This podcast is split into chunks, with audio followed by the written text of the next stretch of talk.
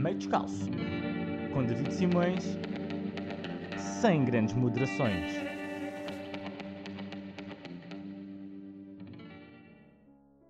Vai ficar tudo bem. Foi com esta frase que fechamos 2020 e era com este sentimento que estávamos a entrar em 2021. Todos acreditávamos que o pior já tinha passado e que 2021 ia ser um ano normal. Mas não. Logo na primeira semana de 2021, o Capitólio é invadido. Apoiantes de Trump saltam os muros e invadem a casa mais importante da democracia dos Estados Unidos. Felizmente eram todos brancos e não houve nenhum massacre pelas forças policiais, nem sequer uma joelhada no pescoço. Alguns manifestantes estavam altamente motivados, muitos deles estavam mascarados, mas todos eram alucinados. Em Portugal, Marcelo é reeleito, com maioria, uma maioria que já traz da TVI. Marcelo vem do mandato sem beijinhos nem abraços, nem punho na defesa do país. Gouveia Mel, de vice-almirante a coordenador da Task Force, a chefe-maior da Armada. Não queria nada com política, mas já se balança para as presidenciais. Vestiu camuflado porque tinha uma guerra aberta contra o vírus. Então, se Gouveia Mel for para Presidente da República, terá de usar fatos anti-radioatividade, pois a corrupção neste país é bem mais contagiosa do que a Covid. 2021 foi o ano em que o Papa visitou pela primeira vez o Iraque, apesar de tudo está mais seguro lá do que na Rua A grande diferença de andar no Iraque ou na Rua da Oura é que, pelo menos no Iraque, sabemos quem é o inimigo. Já na Rua da Oura, temos de ter tanto cuidado com um bife bêbado como com um polícia de intervenção inchado.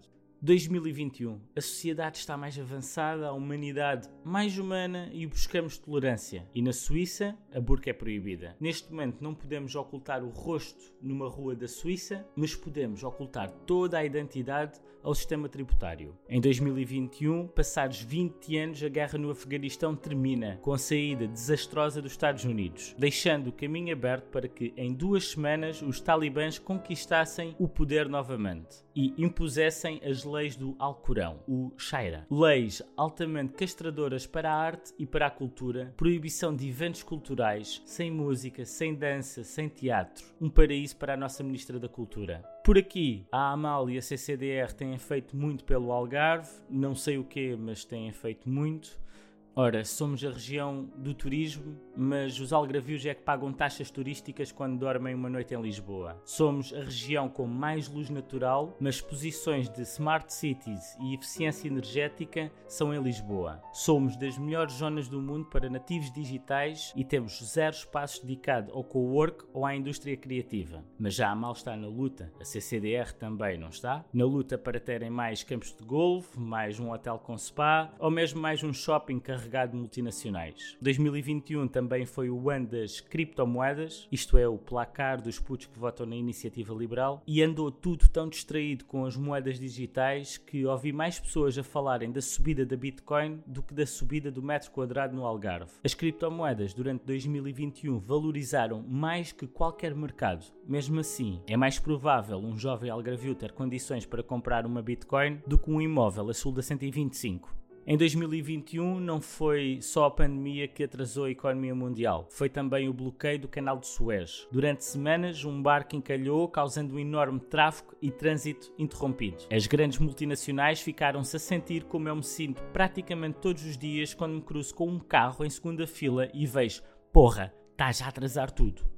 Em 2021 acontecem os primeiros lançamentos espaciais por empresas privadas. SpaceX, Virgin Galactic e Blue Origin são lançadas para o espaço porque estes três bilionários são tão envergonhados que não queriam medir a pilinha em terra. O que Elon Musk Richard Branson e Jeff Bezos têm em comum não é dinheiro nem património para fazer o que quiserem, mas sim um complexo enorme a pagar impostos. No que toca ao pior discurso de 2021, Marcel leva o prémio, com as suas palavras de condescendência após um caso de tráfico nos comandos. Dizer que não seria um, dois, três, dez casos que acontecessem que iriam manchar ou denegrir a imagem das Forças Armadas Portuguesas é esquecer que os casos já se têm acumulado. Morte no CEF, roubos de armas em tanques, tráfico nos comandos e, mais recentemente, imigrantes agredidos por GNRs. Ora, um chumbo no orçamento e Marcel faz o governo cair. Chumbos e balas a circular por Portugal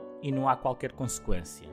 O pacóvio do ano vai para Spencer Elden, o bebê, agora adulto, da capa do álbum dos Nirvana, Nevermind. Spencer processou os Nirvana por exploração sexual porque usaram uma foto dele nu numa piscina. Não conseguiu nada, mas correm boatos que se quer juntar aos bebés da publicidade da Expo 98 e da Dodot para criar um sindicato.